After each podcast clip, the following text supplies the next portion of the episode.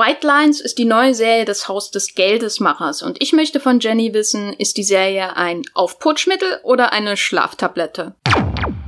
Hallo und herzlich willkommen hier in einem neuen Streamgestöber-Check. In diesem Format äh, klopfen wir Serien und Filme immer so kurz und knackig darauf ab, kann man sie schnell wegbingen, sind sie snackable?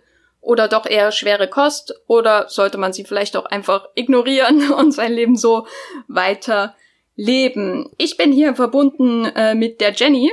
Hallo. Und ich bin auch Jenny, sehr verwirrt. Wir arbeiten beide bei Movie Pilot und heute reden wir über White Lines, eine neue Netflix-Serie. Ich habe ein paar Folgen nebenbei geschaut, aber bin mir nicht sicher, ob ich weiterschauen will. Dementsprechend habe ich viele Fragen hier an äh, meine Kollegin Jenny. Die erste, ganz einfach. Äh, worum geht's denn hier überhaupt? Äh, also die Handlung beginnt damit, dass in Almeria in Spanien eine Leiche gefunden wird. Äh, und dabei handelt es sich um, um Axel, der eigentlich schon 20 Jahre verschwunden war äh, und zuletzt auf Ibiza gelebt hat. Und seine Familie wird dann über den Fund benachrichtigt und Axels Schwester Zoe begibt sich auf Ibiza, um in dem Fall selber zu ermitteln und den Mörder ausfindig zu machen. Äh, und dabei trifft sie auf eine, einige frühere Weggefährten äh, von Axel, wie zum Beispiel seinen guten Freund Markus, der damals mit ihm zusammen von Manchester nach Ibiza äh, ausgewandert ist. Äh, und eine wichtige Rolle in der Serie spielt auch die äh, wohlhabende Familie Calafat. Der gehören mehrere Clubs auf der Insel, wo auch fleißig mit Drogen gedealt wird. Und die ganzen Verstrickungen, die dann zu Axels Tod führen, die werden langsam aufgerollt und Zoe, die eigentlich ein privates Leben führt, äh, die ein bürgerliches Leben führt in Manchester, äh, wird dann in diesen großen Partystrudel mit hineingezogen sozusagen. Ich habe jetzt nur so eins, zwei Folgen gesehen ähm, und die haben ja noch so ähm, Zeitsprünge. Also mal ist man in der Gegenwart, mal ähm, dann wieder bei dem Axel in der Vergangenheit und dann gibt es ähm, ja wie in einer größeren, in der, in der Zukunft ist sie ja dann quasi Erzählerin und sitzt in irgendeinem grauen Raum, grob gesagt. Ähm, ohne jetzt zu spoilern, kommt das irgendwie zusammen oder ist das, äh, wird das für den Rest der Staffel ständig hin und äh, her gewechselt? Also sie bleibt nicht immer in diesem in diesem grauen Raum. Also anfangs scheint es ja wirklich noch so, als wäre sie so eine äh, die die große Erzählerin der Geschichte. Das ist schon auch so, aber es ist nicht so, dass sie jetzt in jeder Folge in die Kamera spricht. Äh, und auf jeden Fall ist es so, dass sich Zukunft und Gegenwart an einem bestimmten Punkt überschneiden. Also es wird immer in der in der äh, in der äh, Vergangenheit wird aufgerollt, was passiert ist, aber auch in der in der Gegenwart geht die Geschichte halt weiter, bis dann beides zusammenkommt sozusagen. Hm. Ist das dann ähm, mit der Erzählweise von Haus des Geldes ver vergleichbar? Ah, es ist, das ist äh, bisschen schwierig. Nee, also es ist, also äh, White Lines ist so ein bisschen organischer, weil du hast, äh, was die Rückblenden angeht, wirklich nur diese eine Sache, worum es sich dreht und Haus des Geldes ist da wirklich ein bisschen vertrackter, weil da auch diese ganze Einbre äh, diese ganze Verbrechergruppe da mit drin steckt und so. Ich, deshalb finde ich ähm, White Lines schon ein bisschen übersichtlicher. Also es ist nur bedingt vergleichbar. Und ähm, wie viele Folgen gibt's davon äh, bisher? Also insgesamt, äh, die erste Staffel ist jetzt erschienen äh, und die besteht aus zehn Folgen. Und die äh, sind auch von Alex Pina produziert. Das ist der Haus des Geldes Mensch, nicht wahr? Genau, der hat auch Haus des Geldes entwickelt. Genau. Ähm, du hast ja vorher Haus des Geldes geschaut. Hättest du ähm, White Lines auch geschaut, ähm, wenn ich jetzt nicht gesagt hätte, wir machen den Podcast? Äh, das ist eine sehr gute Frage, weil ehrlich gesagt, ich bin kein großer Haus des Geldes-Fan, äh, aber der, der Trailer zu White Lines, finde ich, der ist schon sehr spannend, weil er diesen Exzess schon sehr gut rüberbringt. Und im Nachhinein muss ich sagen, der Trailer vermittelt auch ein sehr zutreffendes Bild von der Serie. Äh, und letztlich kriegt bei mir jeder eine zweite Chance. Und früher oder später hätte ich die Serie ja wahrscheinlich sowieso geschaut. Ja, irgendwann hat man ja alles ja. andere geschaut von Netflix. Ja. Ne? ja, ging mir ähnlich. Also ich fand äh, die Idee, dass es keine Heist-Serie ist, ähm, schon mal spannend äh, weil ich bin auch kein großer Haus des Geldes Fan. Und äh, schon das Ibiza-Setting hat das irgendwie interessant gemacht. Ähm, wie viele, äh, du, du hast jetzt die ganze Staffel geschaut, ne? Genau. Ah ja, ganz schnell weggeschaut, gleich am Anfang. Ne? Ja, innerhalb von zwei Tagen oder drei habe ich. ja. ähm, äh, und äh, ausgehend von deinem nicht so großen Liebe für Haus des Geldes, wie waren so deine Erwartungen an White Lines? Äh, bist du interessiert an dem ganzen Ibiza äh, 2000er Hype, den's, äh, der da im Hintergrund ist, diese Disco-Sache oder äh, eher die Drogengeschichte? Äh, ja, auf jeden Fall auch der Ibiza-Hype, weil das ist halt was, was man in Haus des Geldes gar nicht gesehen hat, äh, aber was dann auch mit reinspielt. Also Alex Pina ist, ist sehr gut darin, äh, wenn er seine, seine Figuren zeichnet, so die, dass die, diese, diese Lebensfreude, dieser Ausdruck von Lebensfreude. Und da, das passt in das Ibiza-Setting ja sehr gut rein, also wo, wo alle einfach total abgehen und so. Äh, und auch dieses, ähm, dieses Seifenopernhafte, ähm, das, das macht ja auch irgendwie viel mehr her als in, als ein Haus des Geldes, wo sie dann äh, irgendwie in diese Bank einbrechen und diese ganzen romantischen Verstrickungen dann am Ende irgendwie wichtiger sind als der, als der eigentliche Überfall. Äh, und in Wildlands, die Serie hat das Problem irgendwie nicht so. Also lese ich äh, oder höre ich da heraus, dass du positiv überrascht warst? Ja, auf jeden Fall. Also White Lines ist für mich irgendwie die stimmigere Serie. Ah, sogar besser ja. als Haus des Geldes. Ja, auf jeden Fall. Also äh, ich glaube, bei uns hat die Serie noch keine so hohe Durchschnittswertung. Ich glaube, ich weiß, ich glaube, kann sein, dass ich damit ziemlich allein dastehe, aber mir hat die Serie tatsächlich besser gefallen als Haus des Geldes. Okay, vielleicht, vielleicht schaue ich da weiter. Weil ich habe vor allem, äh, äh, also mir hat gleich gefallen, wie wichtig die Musik in der Serie ist, so im Hintergrund die ganze Zeit und die Partys und äh, Exzesse, die sie da so haben. Ja. Ähm, du hattest ja vorhin betont, ähm, Staffel 1 ist da. Und kommt jetzt auch eine zweite Staffel? Mm, offiziell ist noch keine zweite Staffel bestätigt, aber das Ende der ersten Staffel lässt auf jeden Fall genug Raum für eine zweite Staffel. Hm.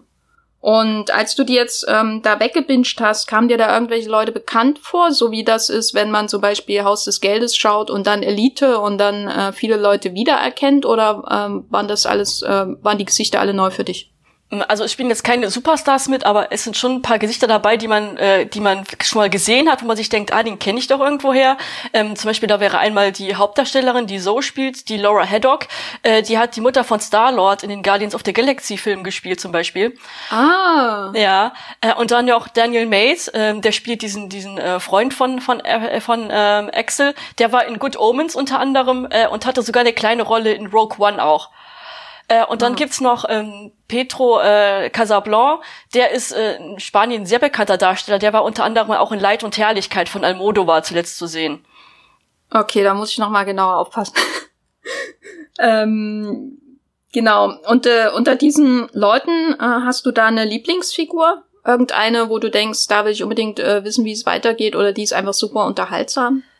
Äh, ja, ich mochte Boxer sehr, äh, über den haben wir noch gar nicht geredet. Also Boxer ist der Sicherheitschef von der Familie Calafat.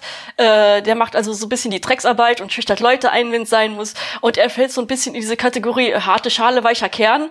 Äh, aber die Serie reibt dann das nicht so unter die Nase, äh, weshalb das eine sehr angenehme Figur ist. Und der ist auch einigermaßen mysteriös und die Figur wird nicht dauernd ausbuchstabiert, sondern äh, da ist zum Beispiel auch am Ende noch so ein kleiner Gewissenskonflikt, wo man auch nicht genau, wo man ihn auch nicht genau durchschauen kann. Und äh, deshalb mag ich die Figur eigentlich ziemlich gern. Und ähm, wie findest du die Hauptfigur, also die Schwester von dem Vermissten? Äh, kann die die Serie für dich tragen? Ähm, es ist, das ist tatsächlich so ein bisschen wie ein Haus des Geldes. Also ein Haus des Geldes ist ja äh, Tokio die Erzählerin, aber sie ist nicht die interessanteste Figur. Ähm, das würde ich bei Zoe auch so sehen. Ähm, wobei ihre, ihre, privat, ihre privaten äh, Konflikte, die werden dann auch bisschen interessanter, weil man merkt, dass auch ihr Leben durcheinander gerät. Ähm, durch, durch dieses ganze Leben auf Ibiza, weil sie halt überhaupt nicht kennt äh, und sie ist halt auch Mutter und und äh, und, und Ehefrau und äh, diese ganze Bürgerlichkeit, äh, die sie gewohnt ist, das, das wird halt alles auf den Kopf gestellt. Von daher, also am Ende gibt sie auch doch schon einiges her.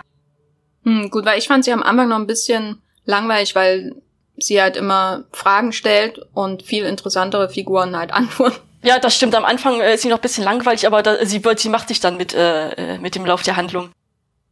Und hattest du insgesamt bisher in der ersten Staffel ähm, ein spoilerfreies Highlight oder vielleicht auch ein Lowlight? Äh, Highlight auf jeden Fall, da muss ich nochmal auf die Familie Calafat zu sprechen kommen. Ähm, ich würde die so ein bisschen als die Lannisters von äh, der Lannisters aus der Serie bezeichnen. Ib weil, Ibiza Lannisters? Ja, die Ibiza Lannisters, weil die Familie ist auch sehr destru destruktiv und äh, da ist auch ein bisschen sehr viel Hass, was da unter der Oberfläche schwillt. Äh, und da gibt's eine Szene, wo die Familie zusammenkommt, von so einem Guru zusammengetrommelt wird und dann heißt es so, das ist ein Safe Place und jeder sagt jetzt, was ihn stört. Und dieses äh, diese Szene ist so cringy, aber nicht, weil sie schlecht inszeniert ist, sondern weil man sich einfach so, so mitfühlt mit den Figuren. Die ist so schlimm, die Situation, was da alles rauskommt. Äh, auch Sachen, die man gar nicht wissen will. Äh, und der Lannister-Vergleich, der macht dann absolut Sinn, wenn ihr die Szene seht. Ich werde jetzt nicht spoilern, aber äh, ja, also das, das, das ging mir schon an die Nieren so ein bisschen, muss ich sagen. Okay, jetzt bin ich wirklich gespannt. Das ist bisher das Interessanteste, was ich über die Serie gehört habe. bis, bis dahin muss ich auf jeden Fall weiterschauen. Ähm, würdest du sagen, ähm, das ist was zum Wegbingen oder eher hier mal zwei Folgen und da mal zwei Folgen? Also Bingen ist schwer, weil wie gesagt, es sind zehn Folgen und die gehen alle mindestens 50 Minuten. Also wenn, da muss man mhm. sich schon einen ganzen Tag für freischaufeln. Also man kann es machen. Äh, ich würde es aber nicht empfehlen, alles am Stück zu schauen. Also das ist so eine Serie, wo man so zwei, drei Folgen am Stück sich mal geben kann, aber eher nicht alles hintereinander. Aber würdest du darauf aufbauen, sagen, schwere Kost oder nur von der Laufzeit her oder eher ähm, snackable? Nee, das, äh, das hängt dann schon an der Laufzeit, weil snackable ist die Serie eigentlich schon. Also äh, sie hat zwar auch so dramatische Aspekte, aber das ist alles nicht so kompliziert, dass man, äh, dass man damit seinen ganzen Hirnschmalz für braucht, um da erstmal da mitzukommen. Na, dann bin ich ja beruhigt. Ja. äh, genau. Eine Frage, die wir hier immer stellen, weil das ähm, sicher den einen oder anderen Hörer interessiert oder Hörerin, ähm, kann man die Serie mit Kindern gucken? Äh, gibt's eine Altersempfehlung äh, deiner Meinung nach? Oder von Netflix vielleicht auch selbst? Äh, die Netflix-Empfehlung ist 16 und ich würde da auch mit einstimmen, weil also hier versteht es sich eigentlich sehr schnell. Es, es geht um, um Drogen und äh, um Sexpartys und also nee, das sollte man das sollte man nicht unbedingt Kindern zeigen. Okay. Gut, dass wir das auch nochmal festgestellt haben. Gibt es außer Haus des Geldes irgendeine Serie oder bestimmte Filme, mit denen man äh, White Lines vergleichen kann?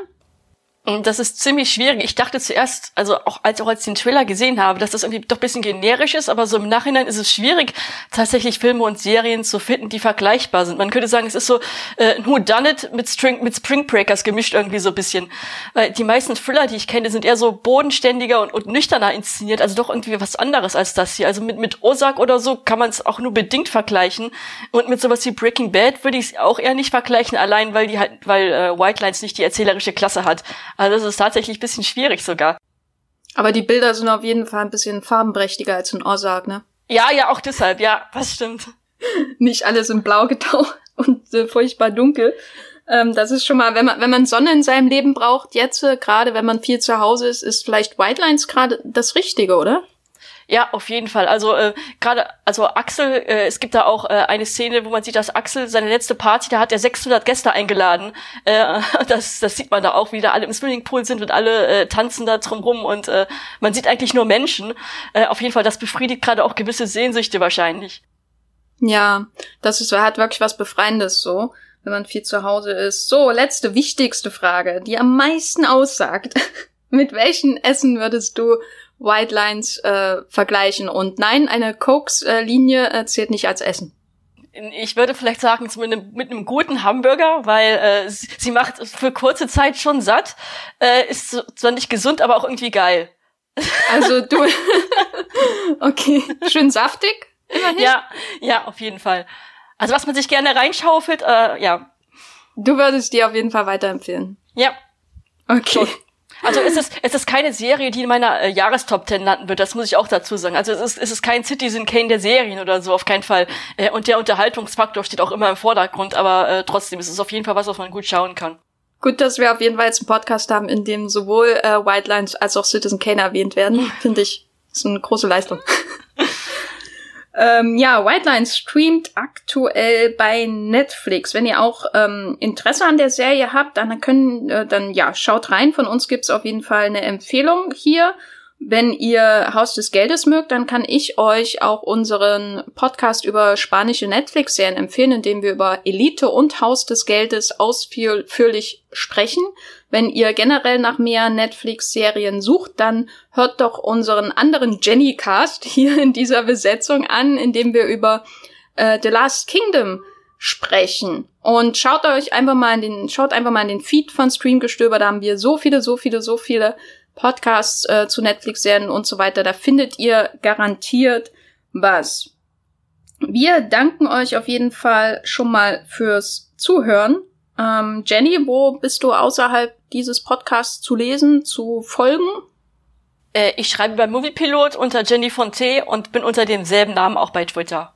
Genau, ich bin auch ähm, bei Muiplut als Jenny Jecke oder The Gaffer und bei Twitter als Gafferlein. Wenn ihr Feedback für diesen Podcast habt äh, oder Wünsche, über was wir reden sollten, und das ist uns wirklich äh, wichtig, weil wir machen das ja nicht einfach nur, damit wir hier zu Hause rumsitzen können und in ein Mikro sprechen können oder weil wir so gern Audiodateien schneiden, sondern wir machen das ja vor allem für euch, liebe Hörer da draußen. Ähm, wenn ihr Feedback, Wünsche habt, über was wir reden sollten, in Checks oder aber auch in einer großen Streamgestöber Folge am Mittwoch, dann schreibt doch an podcast.moviepilot.de.